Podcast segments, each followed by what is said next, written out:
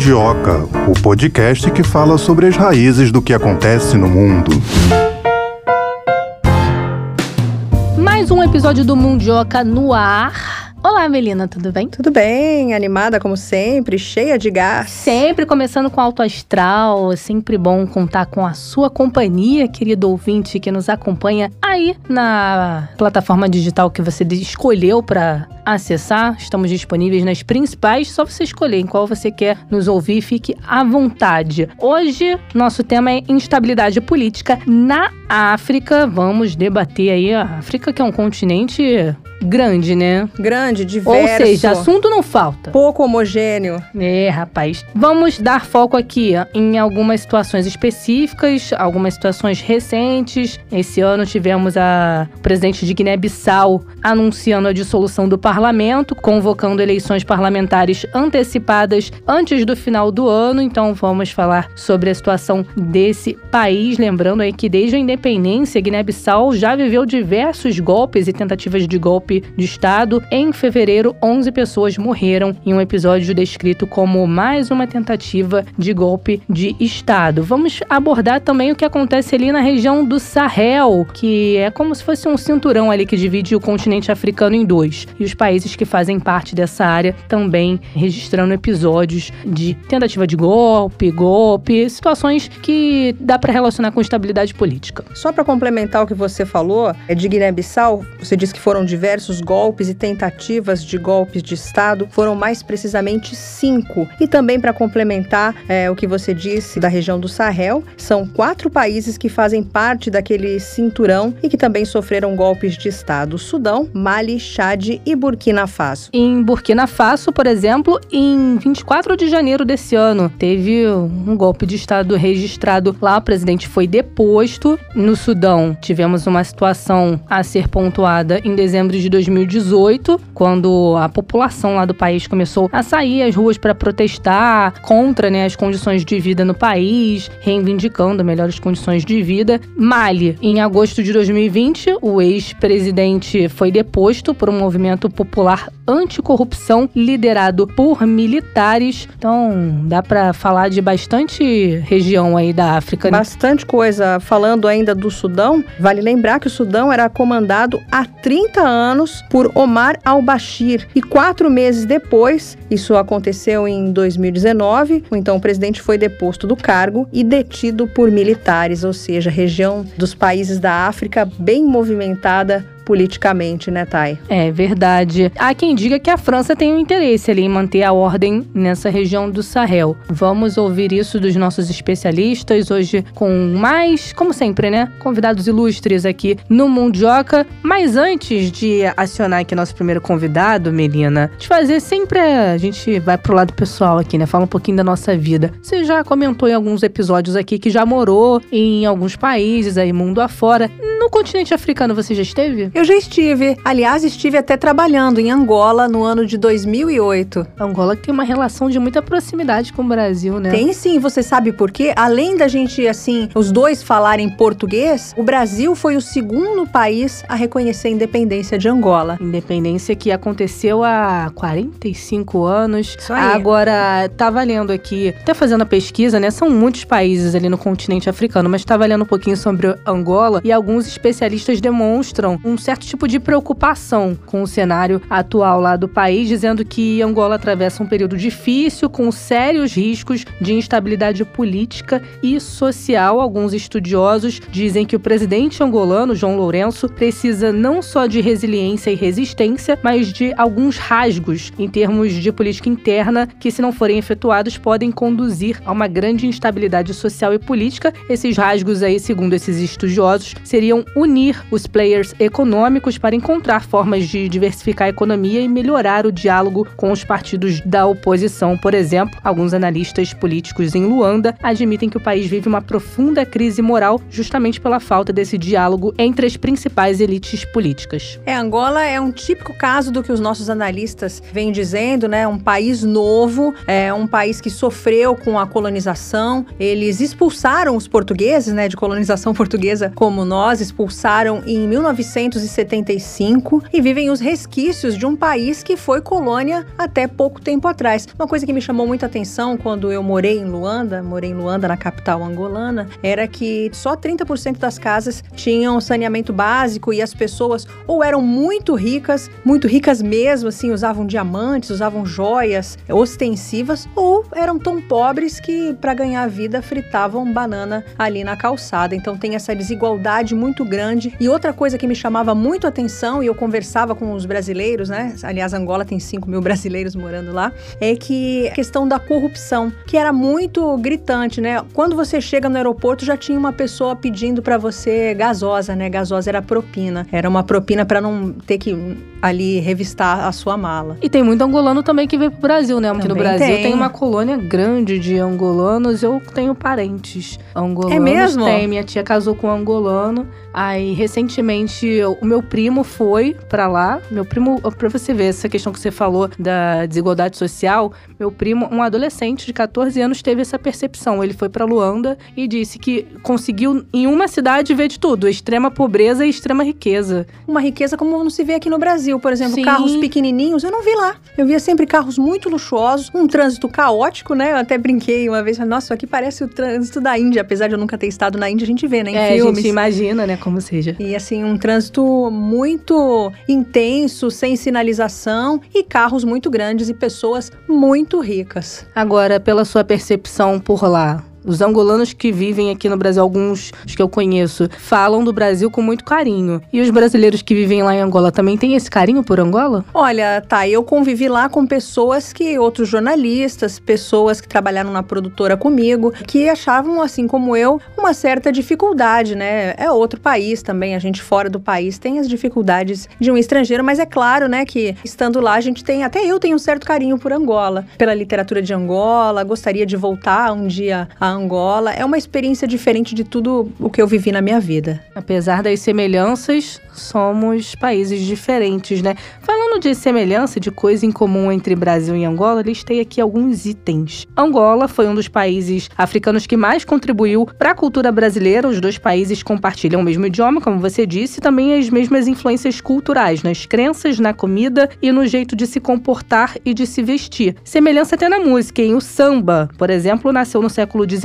de uma expressão artística angolana chamada semba, ritmo de matriz africana especificamente angolana, que é dançado como se fosse um sapateado em ritmo um pouco mais acelerado. Acho que é parecido com o que é o samba, samba do pé mesmo, né? O maracatu, batuque e a capoeira também foram trazidos pelos povos angolanos. Olha, eu ia morrer sem saber disso, eu não sabia que era. Eu gosto de kizomba.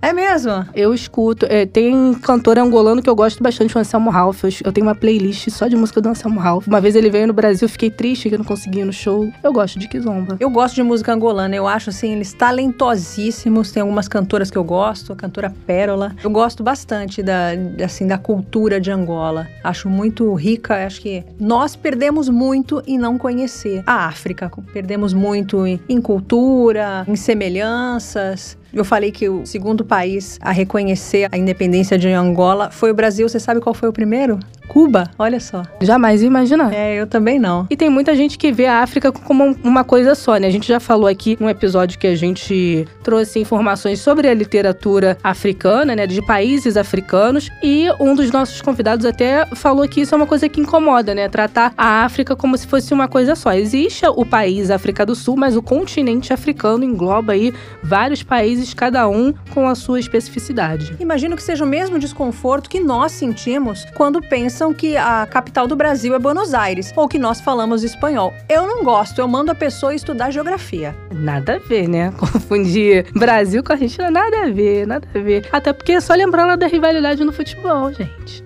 É, mas assim, tem gente que não sabe que nós temos essa rivalidade, né? Então, assim, todo país quer ser é, considerado pela sua singularidade, né? Temos orgulho do país que nascemos. E eu imagino que os angolanos também, com todos os problemas, as pessoas que nasceram na África do Sul, na Namíbia, também queiram ser reconhecidos pelo lugar que eles nasceram e não pela África como um todo, como se tudo tivesse no mesmo balaio, né? De gatos, na mesma panela. É, como, ah, você é africano. Não, eu sou angolano, eu sou moçambicano, indo de acordo com o país onde nasceu. Por isso que o nosso assunto de hoje vai ser amplo, né? Porque falar de instabilidade política no continente africano, a gente vai falar de instabilidade política na África, mas não na África do Sul, sim no continente africano. São muitos países. Vamos, é claro, trazer é, alguns países destacando mais, né? Falando sobre situações recentes, como falamos aqui no início do episódio, a situação de Guiné-Bissau, os países lá do Sahel, porque foram episódios que aconteceram agora há pouco, né? Ainda esse ano. Não dá para falar de todos os países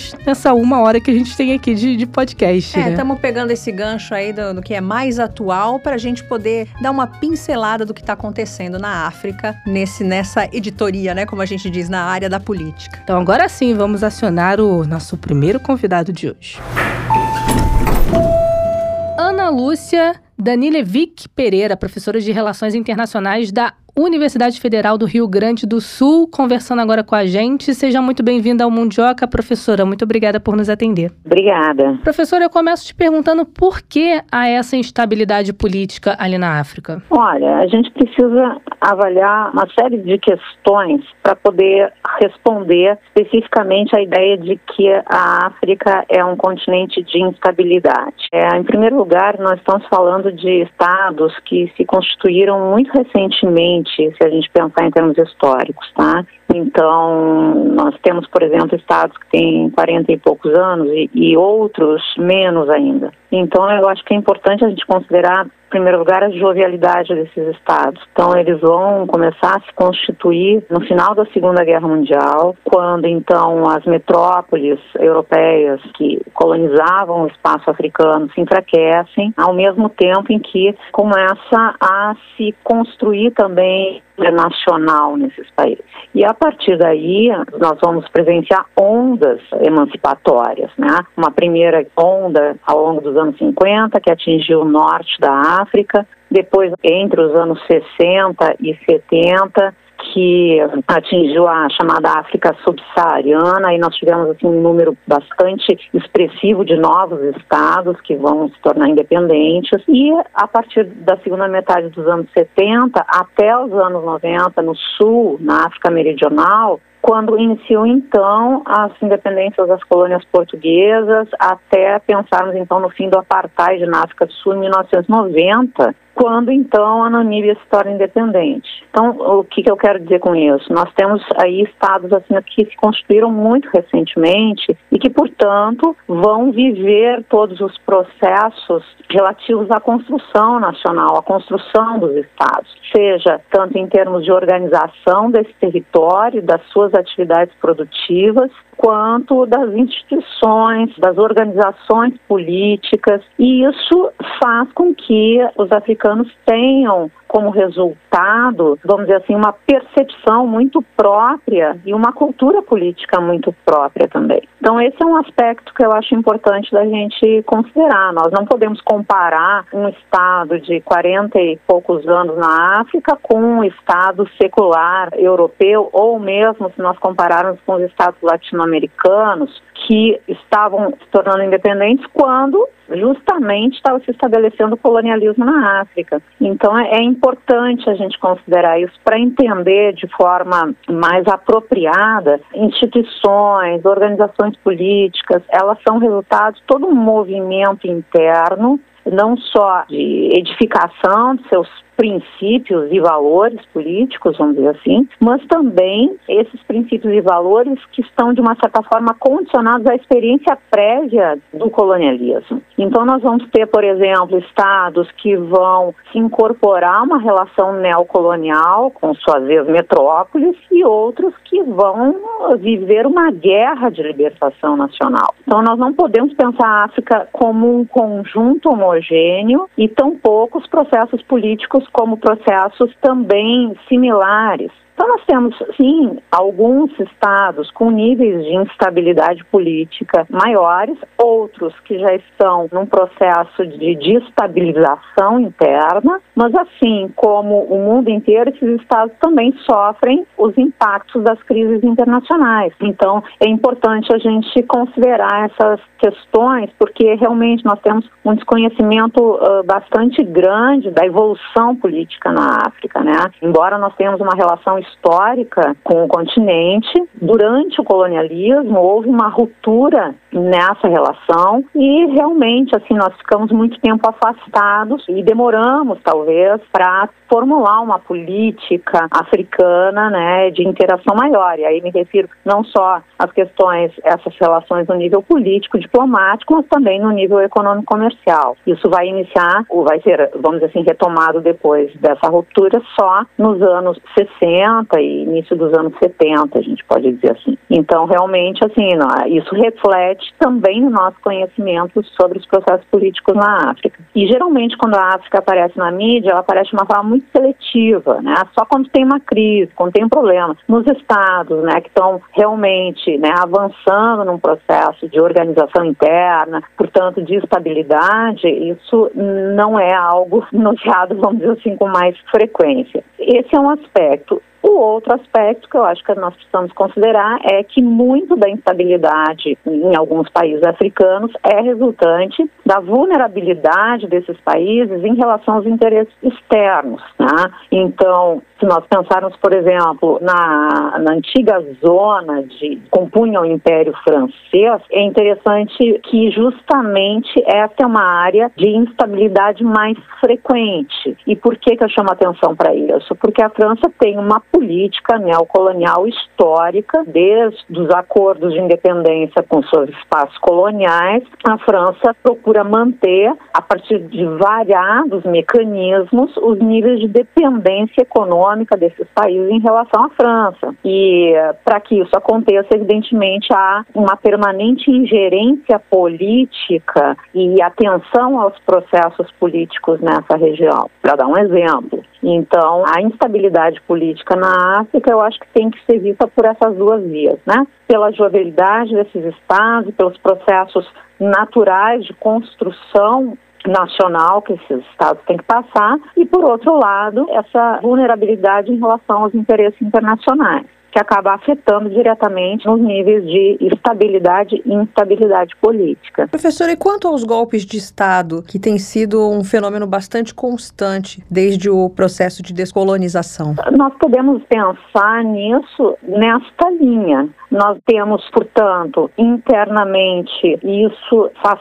parte dos processos de construção nacional, disputas de poder entre diferentes grupos com diferentes perspectivas e projetos e também é interessante relacionar esse evento, em boa parte dos casos, o tipo de interação internacional que estes grupos políticos têm. Então, muitos golpes eh, de Estado na África são golpes que tiveram apoio ou interferência internacional, favorecendo um determinado grupo em detrimento de outro. Então, mais uma vez, assim, são as duas vias que nós temos que pensar. E eu agregaria ainda nessa análise o fato de que o bielo de organização política, de organização estatal, não reflete aquilo que o Ocidente, de uma maneira geral, apresenta como um modelo de organização estatal no nível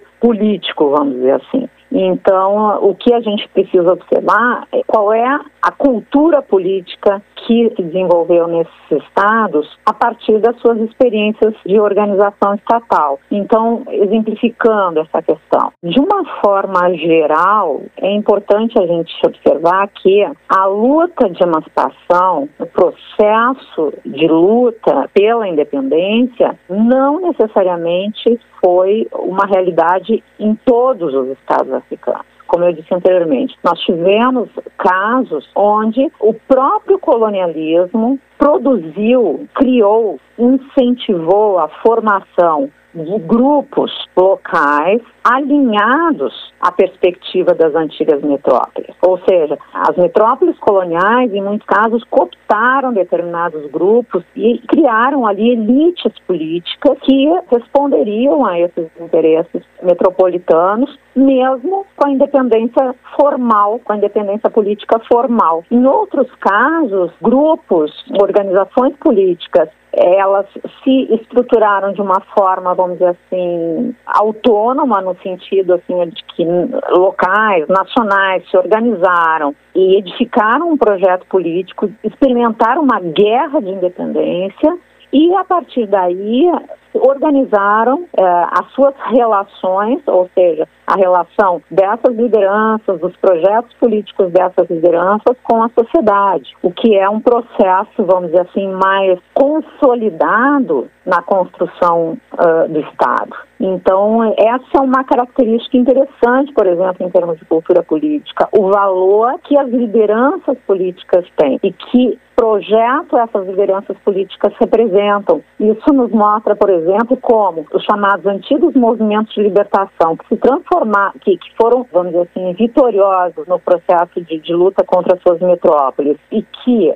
cessar essa luta ao se estabelecer, então, o processo de emancipação, tiveram condições de estabelecer uma relação deste projeto político com a própria sociedade. E quando se transformam, então, em partidos políticos, a gente observa, assim, ó, como esses partidos são os partidos de referência. A exemplo do MPLA em Angola, da Frelimo em Moçambique, do próprio CNA, do Congresso Nacional Africano na África do Sul, né, que foi uma das principais organizações da luta anti-apartheid. Então, é importante a gente estabelecer essas diferenças. E isso explica, em boa medida, por que, alguns estados conseguiram estabelecer de uma forma um pouco mais estável os seus processos de hum, transição política e outros acabam sofrendo com essas instabilidades né, e sucessivos golpes de Estado, que não necessariamente são golpes militares, mas podem ser golpes de, de determinados grupos políticos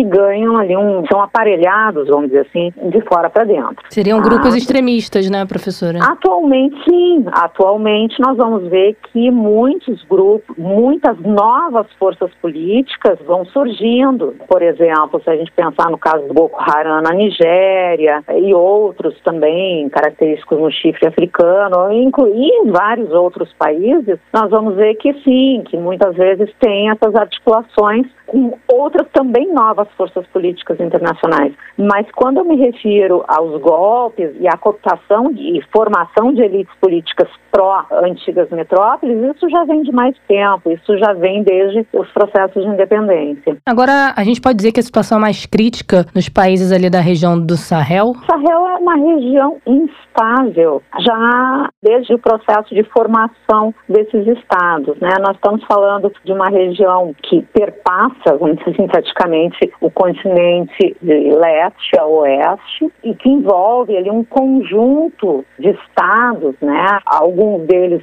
parte dos estados, parte, né, desses estados. Nós pegarmos, por exemplo, ali a área do Mali, Níger, Mauritânia, próprio sul da Argélia, é, nós vamos ver que é, realmente é uma área de maior instabilidade. Mas isso tem a ver justamente com o padrão de formação desses estados nessa região. Boa parte desses países do Sahel, que, que compõem essa área do Sahel, foram países de colonialismo francês. Isso está dentro da avaliação que eu fiz anteriormente, da manutenção da política africana da França, que vem, vamos dizer assim, já foi uma política colonial extremamente dura, no sentido de ter um controle absoluto sobre os espaços coloniais, é, e que se manteve no formato neocolonial quando os países alcançaram ou acordaram as suas independências. Então, só para a gente ter uma ideia, assim, ó, quais são esses mecanismos de controle, e por isso eu chamo atenção para isso, porque se explica em muito o nível de conflito de instabilidade política nesse espaço. A França, ela tem um controle econômico e monetário sobre essa área, só para a gente ter uma ideia, tem uma moeda comum né, que é o franco CFA, é o Banco Central da França, tem todo o controle monetário. Esses países, eles têm acordos bastante desiguais de comércio com a França. São países que, portanto, acabam tendo uma dependência política muito grande e o que explica, em muitos casos, as intervenções francesas, as intervenções militares da França na região. Que esse é um outro aspecto importante de chamar atenção. Então, Então, nesse sentido, a gente entende que realmente essa é uma área mais uh, complicada, mas justamente assim, ó, nós estamos falando de países que são países relativamente menores e países com mais fragilidades em função uh, desse histórico, né? A gente pode dizer assim. Tem algum país que a gente possa classificar como país com a situação mais complicada? Olha, é difícil categorizar nesse sentido, né? Porque nós, nós temos países que ainda têm conflitos armados, mas nós temos países também que tem assim um nível de descontrole sobre o seu espaço territorial, no sentido assim de realmente ter forças estrangeiras né, presentes na região, que é tão ruim quanto aqueles países que estão em guerra civil. Né? Então, eu acho difícil categorizar sem critérios muito claros do que, que nós estamos falando em termos de condições ruins, vamos dizer assim, né? E quanto ao Sudão, professora? Desde 4 de janeiro, os militares voltaram a controlar o país, ameaçam o retorno e as pessoas têm protestado desde então contra o regime e pedem a instalação da democracia no país. Eu queria saber em que pé que está essa situação. Olha, primeiro lugar, assim, a gente precisa entender um pouco a disputa de poder que existiu ali para que houvesse esse evento, né, de secessão e de separação né, em dois estados, surgimento de um novo estado aí que é o Sudão do Sul. É interessante lembrar que a divisa desses dois estados, ela está exatamente sobre os recursos petrolíferos do país, do antigo Sudão e agora dos dois estados. Então, evidentemente que há, vamos dizer assim, o resultado dessa separação, ela foi condicionada aí por questões político-econômicas. É também importante considerar que, ainda que haja uma divisão formal, há uma ordem social que ainda não foi definida e talvez não poderá ser em termos de composição nacional, ou seja, né, daqueles que vão se identificar como sudaneses e aqueles que vão se identificar como sul-sudaneses. Por quê? Porque ainda há uma relação de trânsito, de deslocamento entre esses dois territórios. Mas o problema maior é justamente como esses estados vão se organizar e como esses estados vão ter condições de garantir seus propósitos políticos. Então, isso é algo que a gente vai ter que acompanhar. Evidentemente que num nível de instabilidade e de caos e de descontrole, vamos dizer assim, das atividades internas, que é possível que haja né, manifestações nesse sentido. Agora, se há protestos em torno de uma ordem democrática, isso já é uma outra questão. Isso aí não é algo que a gente possa pensar que é exatamente uma realidade, vamos dizer assim, né? Então há uma leitura que se faz e muitas vezes não despretensiosa para dizer que há uma demanda por democracia, até porque essa não é, vamos dizer assim, um elemento demandado pela própria tradição política no Sudão e, e também em outros estados africanos. Então são duas coisas que talvez a gente tenha que separar. Evidentemente que o problema que mantém ali são as questões mal resolvidas do processo de secessão. Agora, professora, outros países poderiam ajudar a amenizar a situação que alguns países ali da África do Sul vivem em relação a essa instabilidade política? Há muitos eixos de cooperação né, por parte desses países africanos. Tá? Eu acho que um, uma primeira coisa assim, que é importante chamar atenção é que nós não estamos falando de um continente tão desorganizado assim, muito pelo contrário. Os africanos, eles até foram bastante pioneiros nos processos de organizações regionais. Então, já nos anos 60 foram sendo construídas várias dessas organizações, inclusive uma organização continental, que foi a Organização da Unidade Africana, em 1963, e que em 2002 foi redimensionada, vamos dizer assim, e hoje é a chamada União Africana. Então, é uma organização continental na qual todos os países africanos fazem parte. E é até interessante chamar atenção para isso, porque recentemente, embora tenha havido um problema justamente com o Sudão do Sul, que foi retirado da organização, todos os outros países, independente das suas vertentes políticas, fazem parte da organização da União Africana. A União Africana tem o seu Conselho de Segurança, a União Africana tem uma série de agências, assim como a ONU tem, a União Africana também tem. Então, esse é um aspecto de, importante ser considerado, ou seja, há uma instituição né, de articulação entre todos esses estados. Sem falar nas organizações regionais que estão em quantidade, da África Ocidental, da África Oriental, do Sul da África, do Norte da África, ou seja, são várias organizações. E se nós pensarmos, vamos dizer assim, nesse renascimento africano aí nos anos 2000, depois de duas décadas de crise, foram crises como outras regiões do mundo também viveram com o final da Guerra Fria, ah, mas se nós pensarmos principalmente a partir dos anos 2000, com a criação da União Africana e com todos esses processos de incremento aí às relações continentais, ah, também nós vamos observar o estabelecimento de vários novos eixos de relacionamento.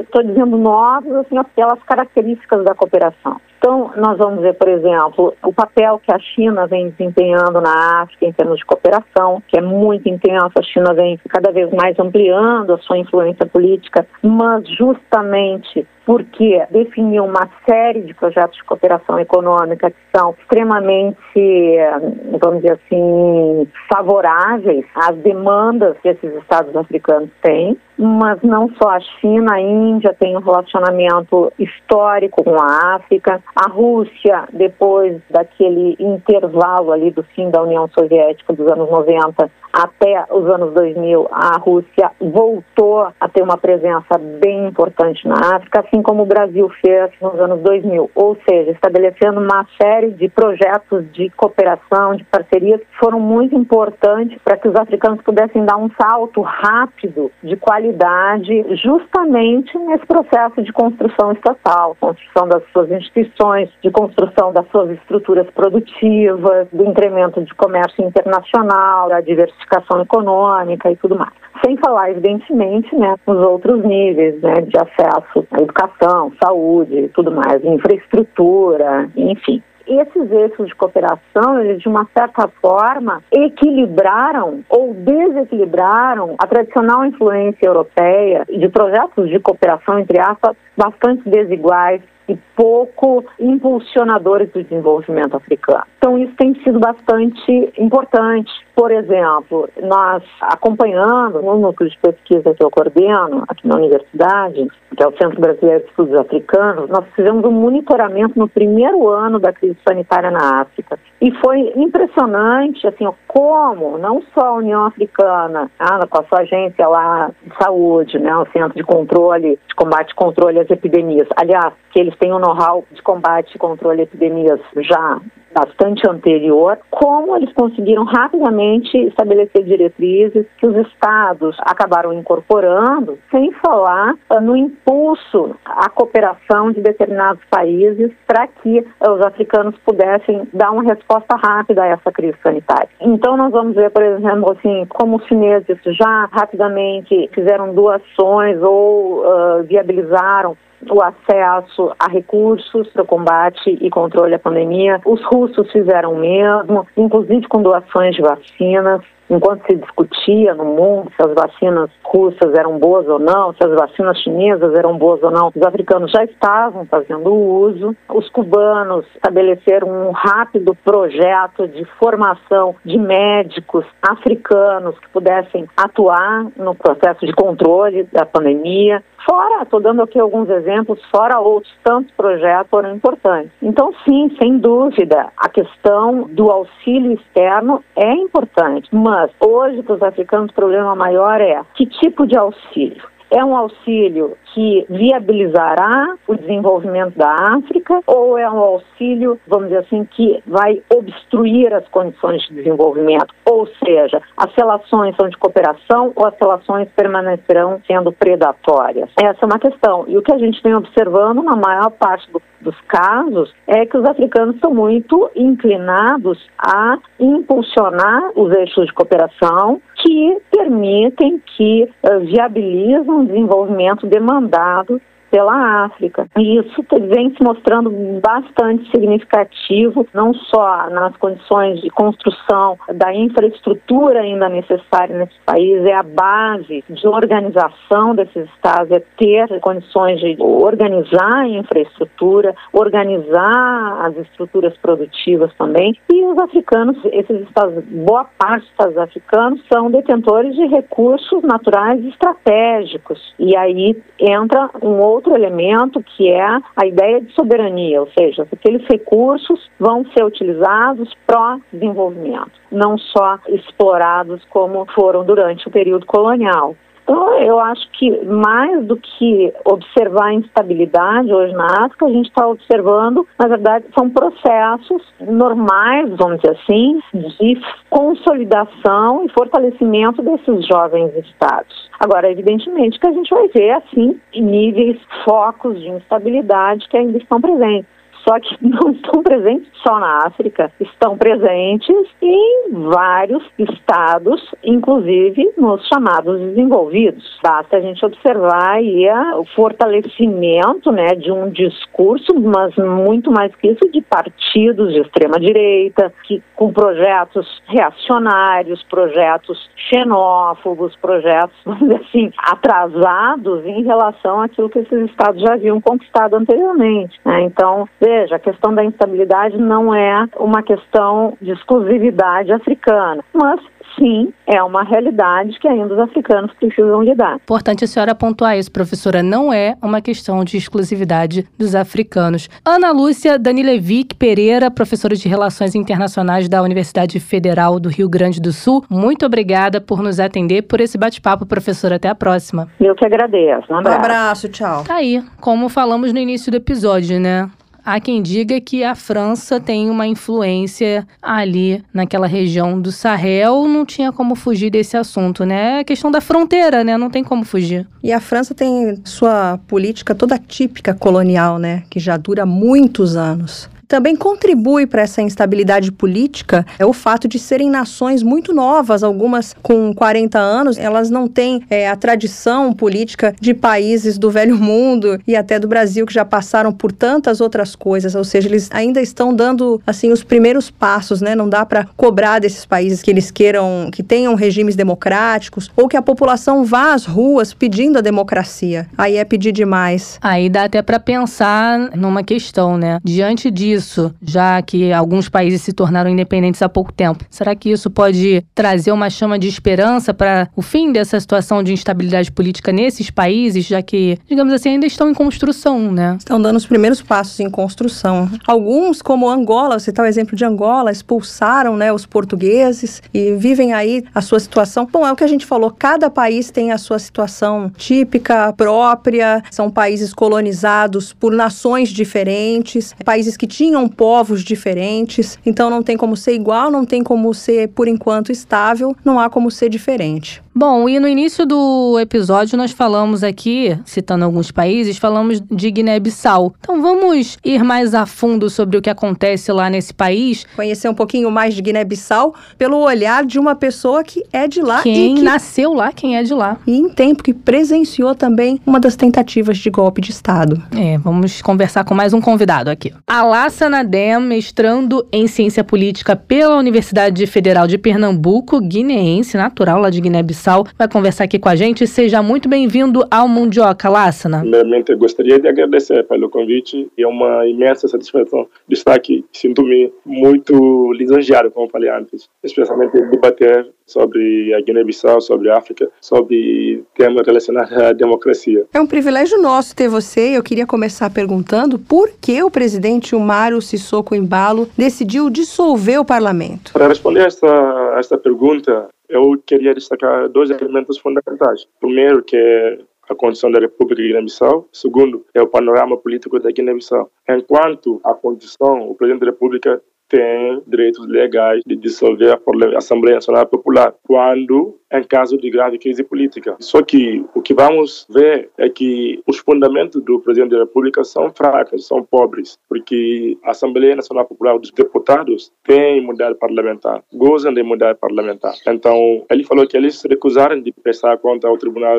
de Contas do país. E nem com isso não houve uma clima tensa entre os poderes, tanto o executivo com o legislativo, tanto o legislativo com o judiciário. Então, para ver, para entender a situação melhor, a gente pode ver um pouco da contextualização, porque uma situação embalou, primeiro, ele tomou posse de forma simbólica, em decorrer em meio de um contencioso eleitoral porque o partido que estava na segunda volta com então tinha um contencioso eleitoral aguardando para sua divulgação. Uma pessoa tomou posse simbólica. Não é na Assembleia Nacional Popular e tomou nos um dos hotéis do país. Então isso só mostra que ele tomou posse de uma forma constitucional a outra coisa ele também retirou o PSC, que era o partido da oposição, o poder da governação. É que o PSC tinha poder para governar, porque a Constituição da República dá ao Executivo quem as eleições legislativas com o maior assento parlamentar. Então o PSC tinha maior assento, parlamentar na Guiné-Bissau. Então eles que deveriam governar, só que se retirou o poder dele. E outra coisa, houve também uma outra inconstitucionalidade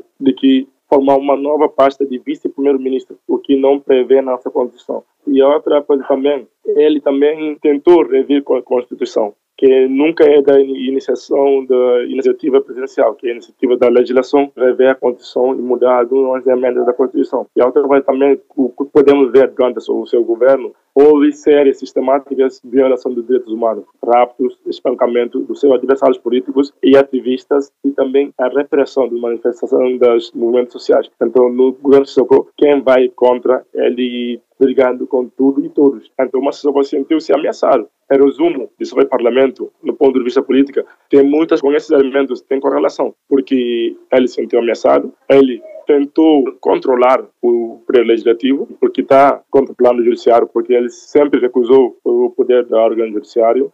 O Márcio sempre flertou com o autoritarismo. Então, para mim, ao meu ver, que o Macedônia quer mais controle do poder e para implementar a sua agenda do autoritarismo, a sua agenda absolutista, na verdade. Então não te surpreendeu essa decisão dele? Exatamente, não me surpreendeu, não surpreendeu nenhum. De uma hora poderia dissolver o parlamento, ou de uma hora poderia derrubar um governo. Agora, com essa decisão, o que, que acontece lá em Guiné-Bissau? É, porque uh, no início do mandato de Sissoko, como falei, o que ele fez? Ele retirou o governo do PSC, não aconteceu nada. E agora ele dissolveu o parlamento e convocou um governo de iniciativa presidencial, que também não prevê na Constituição. Ao mesmo tempo, ele reconduziu o seu ex-primeiro-ministro, o que ele vai tentar fazer é amordaçar as políticas de Guiné-Bissau e principalmente ao partido da oposição, que é o PDC, o maior partido da oposição, porque sempre denunciando as ilegalidades, sempre denunciando o autoritarismo do próprio presidente, era a Assembleia Legislativa era o único órgão e embate com Sissoko. Mas agora, como ele parlamento, ele vai tentar incluir esses, todos esses poderes, porque ele já falou na entrevista de que a iniciativa presidencial é o governo inclusivo em que ele vai convocar todos os partidos, inclusive o partido da oposição.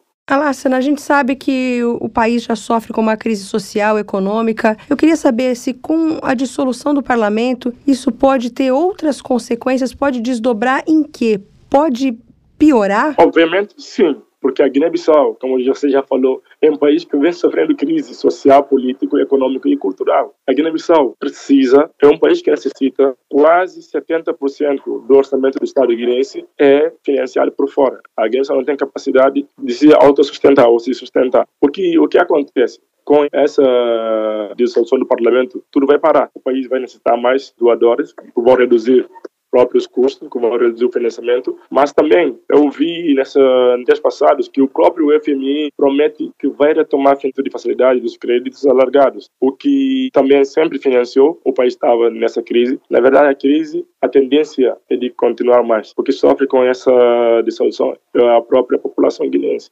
E essa dissolução pode interferir também nessa relação com os parceiros internacionais, né? Vamos ver. Essa é a segunda vez que a Guiné-Bissau dissolveu o parlamento que os próprios dirigentes não dão muita atenção para pelas parceiros internacionais. Ou, ou seja, a política internacional guinense é uma política de acaso. a Guiné-Bissau não tem uma política externa de continuidade. Então, o que os próprios elite política guinense estão interessados é se manter no poder, é se pensar nos seus benefícios próprios, benefício partidário, e que o próprio parceiro exterior estão na segunda, não estão na prioridade. Então, já aconteceu várias vezes, seus interessados pensam ou que eles podem prejudicar o país. O que está aqui é quem governar faz os novos parceiros, cria os novos parceiros internacionais para prover os seus benefícios partidários pessoais. Então, eu não vejo muito ter relevância, porque, como falei, quem acaba sofrendo com essas, essas crises é a população e os próprios elites que estavam sempre no poder não estão preocupados com os parceiros exteriores, porque quando derrubam o governo, vão criar novos parceiros. Você disse que essa é a segunda vez que a Guiné-Bissau dissolve o parlamento. Quando foi a primeira vez que isso aconteceu? A primeira vez que um presidente dissolveu o parlamento foi em 2003, com o governo de Kumbayala. O que aconteceu? Porque a própria Assembleia Nacional Popular estava tentando rever a Constituição porque a posição de Guiné-Bissau, por muitos, tanto juristas, tanto analistas políticos, é um problema, porque ela carece de fundamentos. A posição é vaga, porque se vamos ver os atributos do presidente, que um presidente pode dissolver o parlamento no caso de crises política grave o próprio legislativo e a Tribunal de Contas é um crime grave. Então, dá margem de interpretação. Quando o presidente sente que está ameaçado, que esses poderes vão ter tipo restrição. Então, ele, o que ele faz? Porque ele já tem poder, pode dissolver o parlamento e também pode primeiro-ministro quando necessário, mas não conta quando o que é necessário. Então, aconteceu em 2013, 2003, aliás, com a mesma situação que está acontecendo agora. É, com relação aos parceiros internacionais de Guiné-Bissau que não estariam muito preocupados com a dissolução do parlamento, eu quero reformular um pouco essa pergunta. Não existe nenhum órgão internacional de olho no que acontece em Guiné-Bissau para saber se é legítimo ou não. Aqui no Brasil nós temos a, nossas eleições vão acontecer e já tem outros países de olho querendo se meter, querendo falar se é legítimo, se não é legítimo, se é fraude ou não. Isso pode acontecer em Guiné-Bissau também? Sim, pode. Porque a Guiné-Bissau faz parte do CPLP, a Guiné-Bissau faz parte do CDAO, a Guiné-Bissau faz parte da União Africana. Então, todos esses membros, com certeza, quando tem uma inconstitucionalidade, tem uma crise na Guiné-Bissau, quando as eleições não são claras, elas se metem, elas se afirmam enquanto organização. Só que como podemos ver que a Guiné-Bissau é um país soberano. Com a dissolução do parlamento, as forças da Comunidade Econômica dos Estados da África Ocidental passam a ocupar esse posto até serem feitas novas eleições? Não, porque o que a Constituição prevê é assim. Quando um presidente dissolve o parlamento, dentro de 90 dias, que é três meses, para fazer as eleições. O que está tendo na Guiné é que o próprio presidente da República recebeu 100 homens internacionais ou da, da, da CDAO para proteger o presidente. Então, para segurar o presidente, eles mandaram as suas tropas. Só que a comunidade não pode manter no poder. Quem mantém é o próprio presidente agendou, está tentando criar um governo da sua iniciativa. Em fevereiro desse ano, homens armados atacaram o Palácio do Governo durante uma reunião com os ministros e que tinha também a presença do presidente. Tem toda a pinta de golpe. Isso foi uma tentativa de golpe? É, é interessante, porque teve homens armados no Palácio do Governo, onde estava o presidente, onde estava o primeiro-ministro e todo o corpo do governo. Houve uma tentativa de subversão democrática, sim, mas, porém, tem outras narrativas, tanto na sociedade civil, tanto na oposição, que vão contra o comunicado presencial. Muitos acham que é uma conspiração, o que não tem sustento, ninguém sustenta, é mais porque os próprios opositores analisam, mas, na verdade, teve uma tentativa de subversão democrática. E até agora está tendo apuração sobre isso. Até agora ninguém foi acusado, só teve alguns suspeitos, o que dá mais margem de dúvida de, para a oposição, para a sociedade guinense, que pode ser uma conspiração do próprio presidente, uma tentativa de subversão democrática. E fora do ar, você contava pra gente que você estava lá em Guiné-Bissau quando aconteceu esse ataque, né? Como que isso repercutiu lá no país? Eu estava lá em fevereiro fazendo pesquisa para a minha dissertação.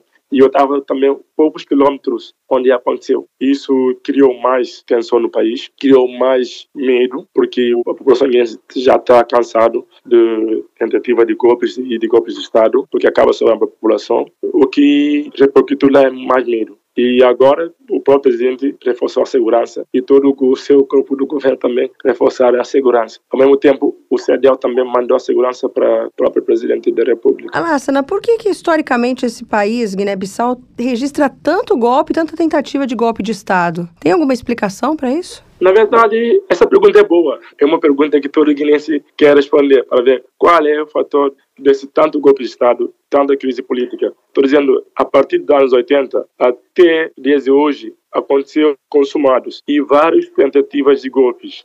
E duas vezes uma Assembleia Nacional Popular é dissolvida. Então, para mim, tem muitos variáveis nesse quesito. Um, a nossa democracia é frágil, por mais que a promotura é frágil, não se verifica por toda essa tentativa de golpe, ninguém é acusado, tem impunidade, muito menos autonomia dos poderes. Estou dizendo que tem um overlap, teve ou tem uma superposição dos poderes. O presidente acaba opondo os demais poderes. Porque o presidente pode dissolver o parlamento no momento que quiser, o presidente pode exonerar o executivo no momento que quiser. O que o presidente não pode fazer é exonerar o presidente do Supremo. Mas do resto, o presidente tem um poder gigantesco, tem também um poder de veto. E os partidos políticos estão mais interessados na manutenção dos seus partidos e nos seus interesses pessoais. Não estão preocupados com o Estado, não estão preocupados com a população. Desde 94, que é a primeira eleição, até, até hoje, tem pessoas que não trocaram e que nunca também chegaram aos seus eleitorados. Essa é, essa é uma parte. Tem também a fraca participação da sociedade civil na tomada de decisão. E também tem fraca accountability democrático.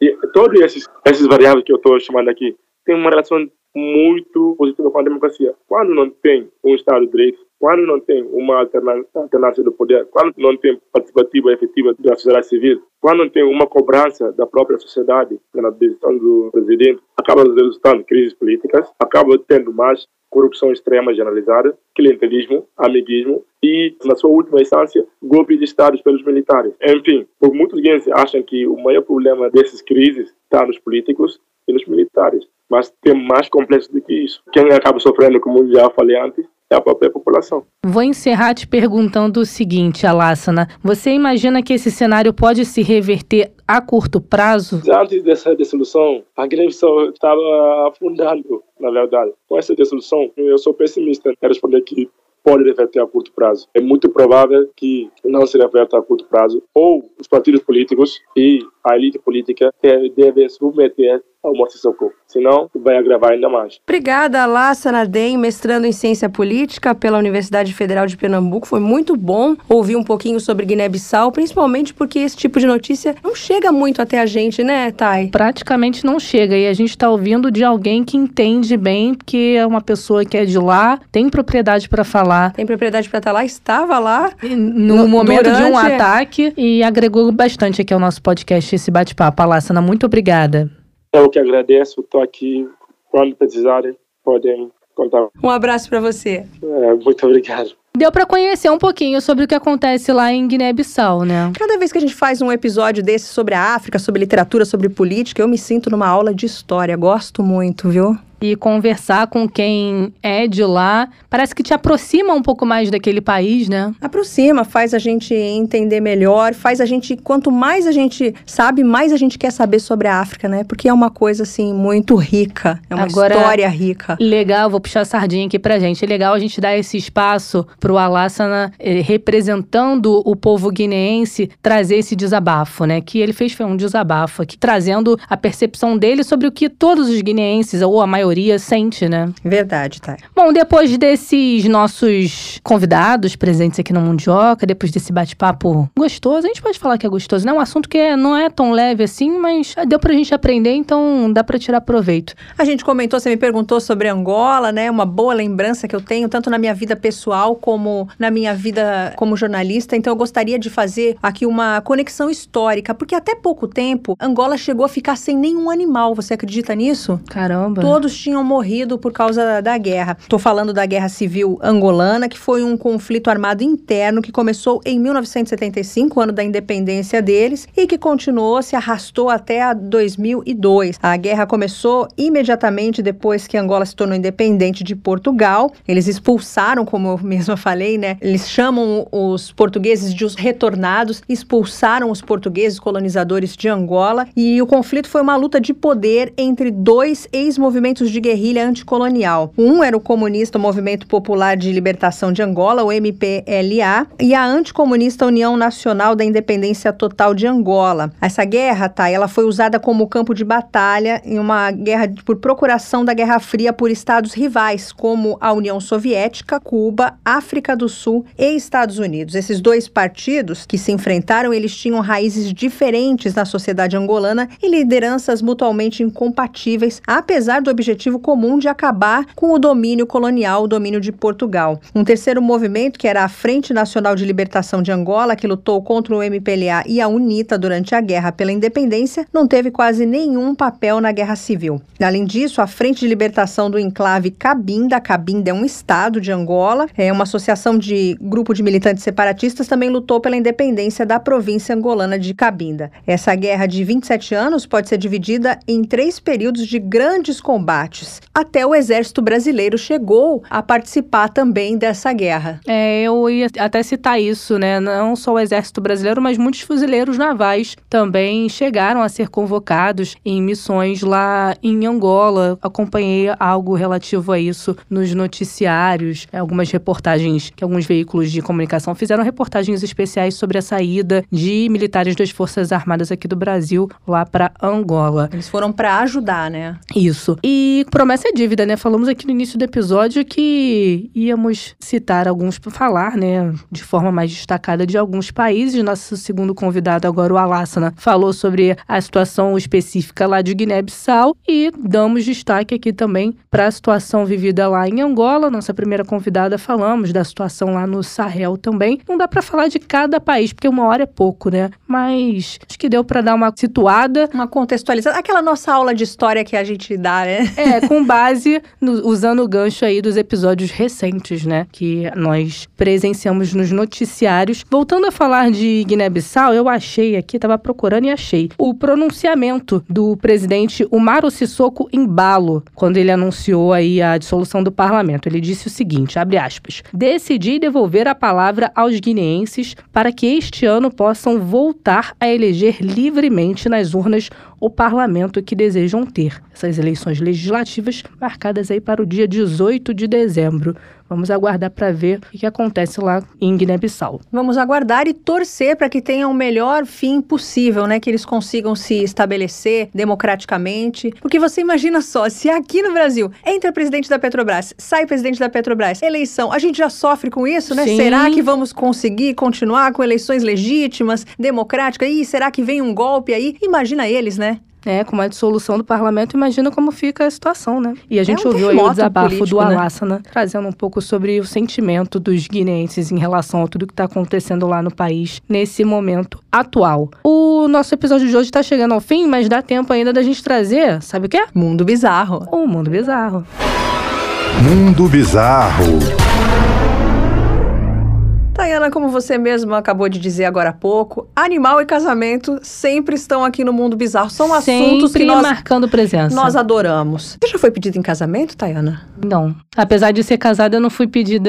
Foi direto ao assunto, não, né? foi uma coisa que aconteceu, não rolou um pedido oficial, não. Tá certo. Olha, um pedido de casamento. Imagina só, Tayana. Cara, se ajoelha, leva a moça pra um lugar, pra uma Faz viagem. toda aquela, Todo aquele mise-en-scène, aquela né? cena romântica e tudo mais. E de repente, eu vou ler pra você. Um pedido de casamento foi interrompido em um parque na Disneyland de Paris e começou a viralizar nas redes sociais. Depois da repercussão, o parque pediu desculpas ao casal. Ah, que delicadeza, Foi né? exatamente o que a, gente acabou de conversar. Nas imagens é possível ver o homem posicionado em frente ao castelo da Bela Adormecida, numa plataforma da praça principal do parque. No momento em que ele se ajoelha para entregar a aliança amada, um funcionário aparece correndo, retira o anel da mão do noivo e passa entre os dois, convidando-os a descer da plataforma. Poxa, mas que... Que- que Não, Não, foi uma situação bem chata. A plateia que estava assistindo ao pedido começou a vaiar o funcionário. O noivo, no entanto, tentou se justificar, mas não obteve sucesso. O funcionário tinha pedido previamente para que o casal não subisse no local porque ele estava reservado para armazenar artigos de um show pirotécnico. Ao site Newsweek, um porta-voz da Disney lamentou o ocorrido.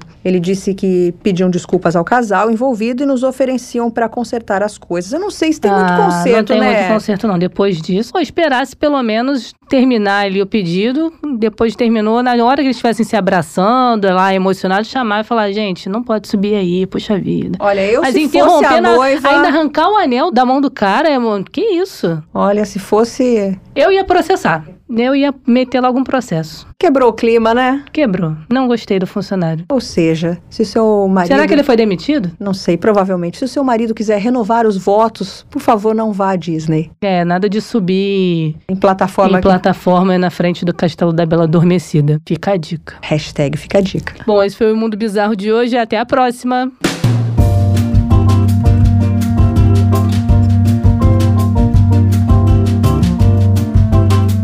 Esse foi o Mundioca de hoje, mas lembrando a você que é possível nos acompanhar sempre lá nas principais plataformas. Acompanhe a gente no Twitter, arroba Mundioca com K. Por lá você pode ficar por dentro de todos os episódios aqui do nosso podcast, né, Melina? Com certeza você ouve de novo, Thay? Ah, e tem episódio que eu escuto mais de uma vez, sim. Eu, além de fazer o episódio, quando sai, eu ouço de novo também. Tem Mundo Bizarro que eu escuto mais de uma vez. Ah, Mundo Bizarro é uma delícia, né? É, é gostoso de ouvir.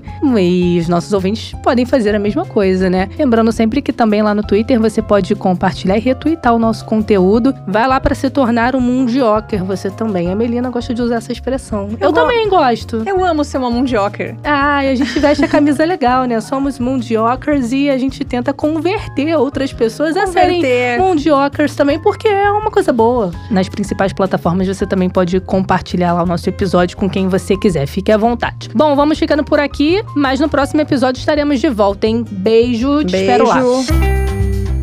Mundioca, o podcast que fala sobre as raízes do que acontece no mundo.